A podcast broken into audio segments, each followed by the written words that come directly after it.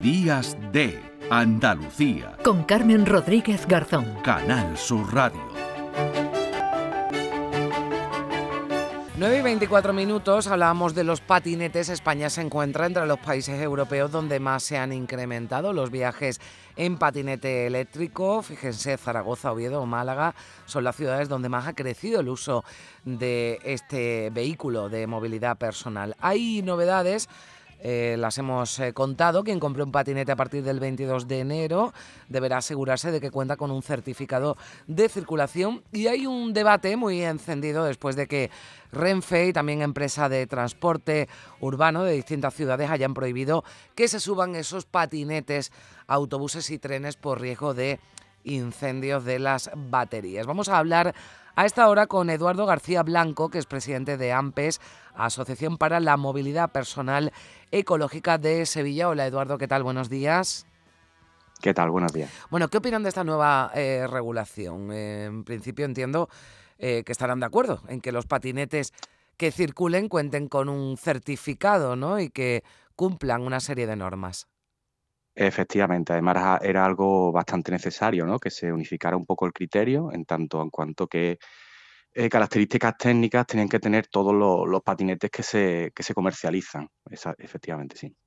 Bueno, eh, a partir del 22 de enero hay que recordar ya todos los patinetes que se vendan. Entiendo que ya las empresas eh, lo estarán vendiendo y estarán cumpliendo con ese certificado. Los que no lo tengan tienen hasta 2027. Bueno, hay una, hay una hay un tiempo, ¿no? digamos, eh, de, de, adaptación. Eh, se ha hablado mucho, Eduardo, y en, en Sevilla, ¿no? Ocurre en el metro, en los autobuses de, de Tusán y en Renfe en toda España, cuando ya se ha decidido que no se pueden eh, subir patinetes, no se pueden llevar patinetes en esos vehículos, en los autobuses, en el metro o en los trenes, cuando además hay muchísimos usuarios, ¿no? Que combinan además ambos, ambos transportes.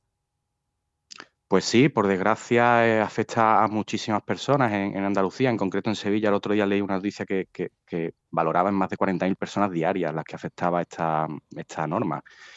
Nosotros no estamos de acuerdo, evidentemente, porque mm, el motivo por el que se ha hecho esta limitación eh, dicen que es por, seguridad, ¿no? por, incendios y en, en, algún caso que ha ocurrido en, en Madrid o Barcelona, pero bueno, en realidad estos casos son muy aislados, son muy raros, muy raros, y normalmente estos vehículos vienen, pues, aparte de este certificado de circulación, luego pasan un montón más de certificaciones de seguridad europeas mm. y, españolas para que puedan venderse. Y no, es normal que estos vehículos ardan espontáneamente, sería prácticamente igual de difícil que ocurriera en un móvil, un portátil o una, una tablet, por ejemplo. Mm.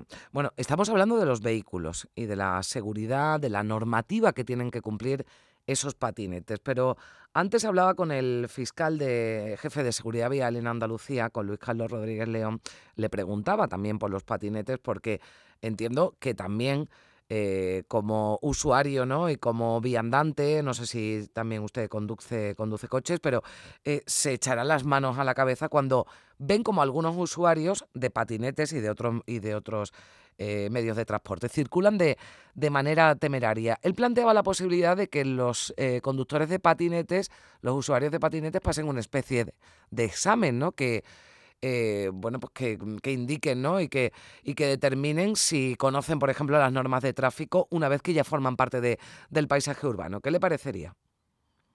Pues no, no lo vemos, no lo vemos adecuado realmente. Desde, desde Europa mismo, desde la normativa europea, ya se dice que son vehículos considerados a no motor, o sea, se podrían considerar igual que las bicicletas. Por lo tanto, heredaríamos, digamos, de esa base legal. En tal caso, a nadie se le ocurre pedir a, un ciclista ¿no? que conozca las normas y van a circular por los mismos carriles y a las mismas velocidades. Entonces, no creemos que sea necesario. Ya con, con la normativa actual nos parece más que suficiente y cargarlo de más, de más eh, responsabilidades o de más normativas eh, sería eh, desincentivar un poco el uso de este vehículo, ¿no? que lo que viene precisamente es, a, descongestionar el, uso de, coches en nuestras ciudades. Mm. ¿Son los patinetes, yo le pregunto, seguros para los que lo conducen y para el resto de, bueno, pues usuarios, viandantes, conductores de turismo? Sí, son vehículos muy seguros siempre y cuando, evidentemente, cumplamos las normas y no circulamos, por ejemplo, por, acera, que es lo que no debe hacerse, y circulemos pues respetando las normas de tráfico. Es un vehículo que no alcanza más de 25 kilómetros por hora y que, bueno, pues en caso de, un accidente, pues no, no, debe ser, no debe producir ningún tipo de, herida excesivamente grave, digamos, ¿no? Pero bueno, en general, eh, usando medidas de protección adecuadas, nosotros recomendamos siempre el uso de casco, aunque no sea, de momento no sea todavía obligatorio, porque es una de las zonas, digamos, más, más débiles, ¿no? del cuerpo. Y en general, si hacemos un uso adecuado, cumpliendo las normas de, velocidad y las zonas por las que podemos circular, no tiene por qué ser peligroso para nadie. Los patinetes tienen una velocidad limitada, pero sí es verdad que hemos visto algunos, incluso se habla de que las baterías que arden o los patinetes que, que arden podrían deberse a que están manipulados, ¿no? Precisamente para alcanzar más velocidad, ¿verdad? Eso, eso es. Como cualquier otro aparato electrónico, pues siempre está abierto a que alguien mm, con, digamos, mala fe o demasiado espabilado, ¿no? quiera, quiera saltarse las normas y, y, por desgracia eso se puede hacer bien poco. Es igual que se podían trucar en su momento y se pueden trucar coches, motos o mm. cualquier otro vehículo. Con eso lo único que podemos hacer pues es un control estricto, ¿no? Tanto por medio de, este certificado de, circulación como después las mismas autoridades en, la, calle, ¿no?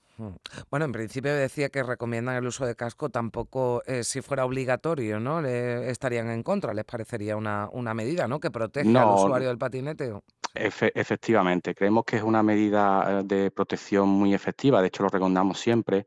Es cierto que quizás el, que sea obligatorio podría inhibir un poco el uso, mm. ¿no? Que haya personas que, no quieran usar el patinete en el caso que se ponga un casco. Pero bueno, yo creo que sería un mal menor. Siempre la protección tiene que ser lo primero. Bueno, y la responsabilidad, por lo que le estamos escuchando, sin duda, bueno, pues al coger un patinete pues, o cualquiera que vaya, pues también andando el frente de una moto de, o de un coche. Eduardo García Blanco, presidente de AMPES de la Asociación para la Movilidad Personal Ecológica de Sevilla. Muchísimas gracias por estar con nosotros. Un saludo.